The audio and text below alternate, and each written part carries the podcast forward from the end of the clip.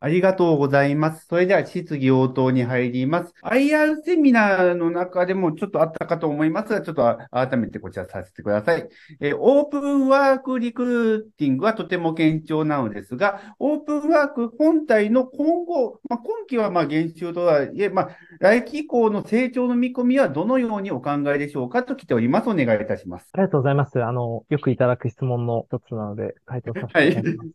あ お願いいのおっしゃっていただいた通りですね、オープンワークリクルーティングは、あの、堅調ですが、オープンワーク本体、ここでいう、まあ、オープンワークですね、先ほどの有料会員と、えー、提携総研と呼ばれる二つに関しては、えー、まあ、基本的にはもう現状維持。まあ、もしくは少し減らしていくぐらいに見ていただければと思っています。えっと、理由がですね、有料会員、オープンワークの口コミ見たかったら、1000円お支払いいただきたいというものに関しましては、基本的には現状維持プラスアルファぐらいです。あの、この数年ですね、円2、3%ぐらいの成長で伸びていますので、まあ、ほぼ変わらないというふうに捉えてください。一方で、提携総研、オープンワークの口コミ見たかったら、オープンワーク以外の、例えば、えーあ、そうですね、他の人材サービスに、あなたの履歴書を登録してください。まあ、その代わり当社としては、その紹介料をいただくというのは、やはり、えー当社にとっては当社のデータベースであったり、貴重なユーザー様をですね、えー他の競合企業にお渡ししていることと同義になりますので、まあ、できるだけ避けていきたい。やはり当社にデータを蓄積していくことが、結果としてユーザーの皆様に、えーより、え良い情報をですね、還元できるものになると考えていますので、えー提携総客に関しては少しずつ減らしていく。まあ、もしくはほぼ現状維持というふうに考えております。ですので、まあ、合わせると、来年以降もですね、オープンワークに関しては、まあ、昨年を少し割るか、もしくは現状維持みたいな形ですね、えー捉えていただけるとよろしいかと思います。その分、オープンワークリクルーティングの方をしっかりと、えー成長させていくという、えー経営方針となっております。KPI として、このユーザー数と、まあ、口コミ数は増加してますが、これが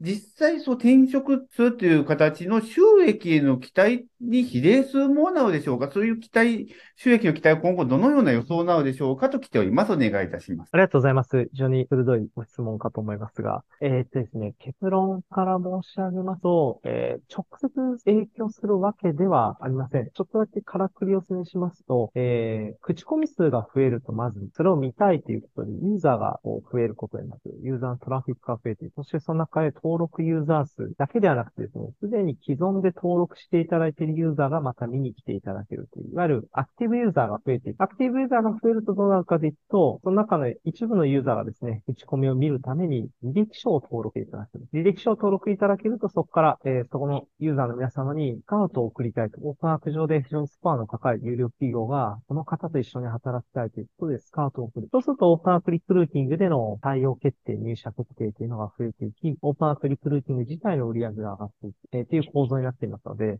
直接的につながりがあるわけではないんですが、やはり打ち込み数が増えていけば、ユーザーも増えていき、ユーザーも増えていけば、履歴書が増えていき、えーその結果、オープンワークリクルーティングの売り上げが上がっていくふうに、えーちょっと遠いんですが、つながっていると捉えてください。今期、この主要コストで、まあ、人件比率は採用の積極化で、まあ、増加に転換というのが書いてあります。で、この採用された職員といいますのは、どのような、えー業業種、職種の方を採用されることが多いのでしょうかと来ております。お願いいたします。ありがとうございます。えっとですね、当社の場合ですね、あの、特に多いところで言うと、やはりエンジニア、あの、プログラミングとか、えー、プロダクトを作っていく方と、やはりセールス、えーの方が多いというふうになりますが、ただですね、特別多いというわけではなくて、ほぼ全職種でまんべんなく採用してるっていうのが正直なところになります。オープンワークの営業人員を増やして、とにかく伸ばしていこうというよりは、プロダクトと、えーえセールス、えーあとはコンテンツですね。オープンワークに投稿される口コミの品質管理。まあ、これが三位一体となってですね、えーしっかりと伸びていくビジネスですので、まあ、エンジニア、デザイナー、プロダクトマネージャー、データアナリスト、データサイエンティスト、セールスコンサルタント、コーポレートスタッフ。このあたりをですね、まんべんなく採用して、えー人件費が増えていると捉えていただけますと幸いでございます。ジファンド様にこう、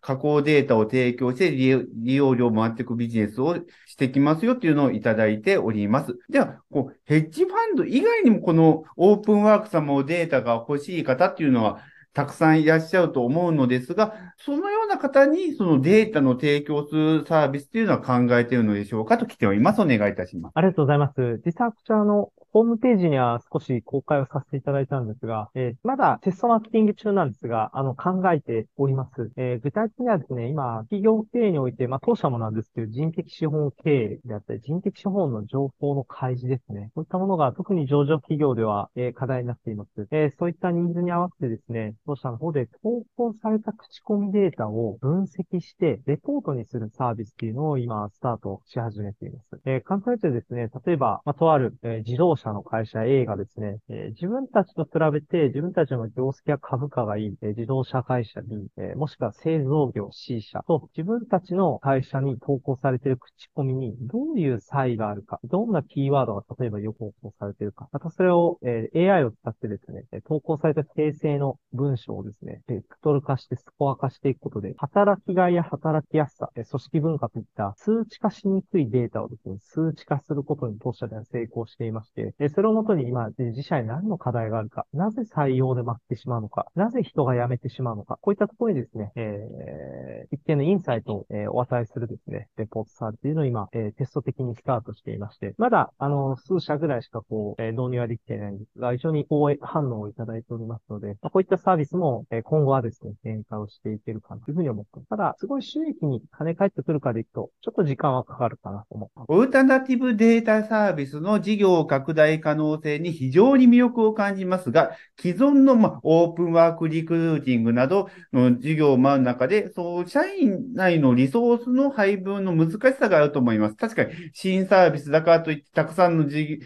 従業員を当てるというのは確かに難しいということですね。で、この事業を何年でどのぐらいの、ぐらいの事業規模にしたいのか、イメージはあるのでしょうかと来ております。話せるとこ、話せないとこあると思いますが、お願いいたします。ありがとうございます。非常に鋭いご質問ですよね。うん、うん、あの、あるんですけど、まあ、フェアビスクロージャーの観点で、はい。細かいとこまで言えないんですが、ある程度ご参加いただいてますので、お答えをさせていただきます。ありがとうございます。あの、まずおっしゃる通りですね、社内リソースの配分としては、えー、非常に控えめにしています。やはりまだ、えー、事業として当たるか当たらないかもわかりませんし、オルタナティブデータ市場っていうのは、まあ、諸説あるんですけど、世界でもまだ数千億円規模の、えー、市場って非常に小小さくですね、あの、日本で言ったら中途採用の市場だけで、あの、5、6千億あるっていうふうに言われてたりしますので、それ以下なんです。ただ、2030年には、オルタナティブデータ、えー、市場っていうのは、あある、えー、市場市場調査会社が調べたものによると15兆円まで膨れると、それぐらい大きな市場になるというふうに言われています。だったら貼った方がいいんじゃないかと思われる方もいると思うんですけど、ただその中で日本の投資市場ですね、日本の企業に投資をしたいっていう、えー、ファンドの方、機関投資家の方って、やっぱり予算だいぶ限られてます。プレイヤーも限られてます。私も昨年じゃない、今年ですね、ニューヨークに、えー、このオルタナティブデータのカンファレンスに行ってきて、自分が、えー、直接営業しに行ってきたんですが、やっぱりですね、全体800社ぐらい来てる中で、日本のマーケットに興味があるコンファンドの方やデータ操作の方は、そんなに多くない印象でした。いや、ですので、えー、まず、マーケットサイズがそんなに多くならない可能性がある。中ではリソース配分がまだできないというふうに。じゃあ、どのくらいかでいくとちょっとお答えできないんですけど、まだ実は本当に全体の売り上げの1%にも満たないのがその他サービスでして、おそらくこのままいても、まあ、2、3年後に売り上げの、全体の売り上げの1、2%とかにしかなってないかなと思います。そのぐらい、あの、まだまだ辛い市場だと思っていますので、まあ、ちょっとタイミングとかですね、え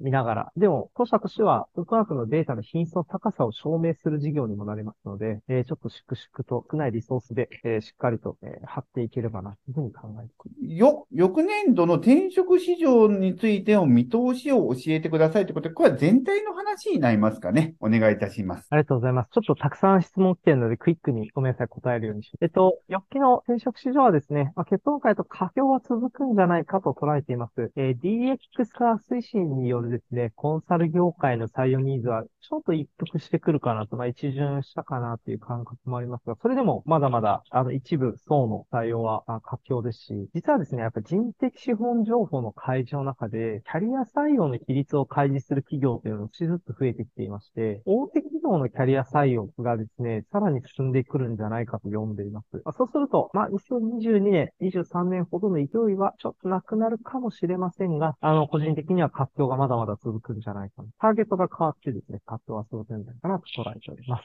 翌年度の成長率について目安などがあれば教えてくださいと。またこいつはちょっと開示していない情報になりますので話せるないところもたくさんあると思いますが、まあ、話せるところありましたらお願いいたします。かしこまりました。あの、皆さん気になるところだと思いますので、ちょっとだけヒントだけお伝えできれば。お願いいたします。あと、僕はちょっとそういう、なんか、モテ、煽るのが好きじゃないので、あの、本当に現実的なお話をさせていただくと、えっと、まず今年の2023年の成長は、えー一つ異常値だというふうに捉えていただいた方がよろしいかと思います。あの、2倍近くオープンアップリクルーティングについては成長していますが、あの、特にですね、これまで開拓できなかった大型の顧客ですね、年間の採用人数が非常に多いクライアント様から、えご期待をいただいてですね、取引がスタートした。まあ、それが、ま、ゼロ、昨年までゼロだったものが、え急にですね、多く伸びた。で、それが来年もですね、同じ勢いで伸びていくかでいくと、実は年間で非常に多くの方を採用している企業というのは限られていてですね、まあ、これもやはり今年ほどの伸びは僕はなくなるんじゃないかなというふうに正直に思っております。なので、どちらかというと、2023年が非常に異常値でですね、えーもう少し、えー落ち着いた成長になっていくんじゃないかな。すみません、数値は絶対言うなって言われて、あの、はい。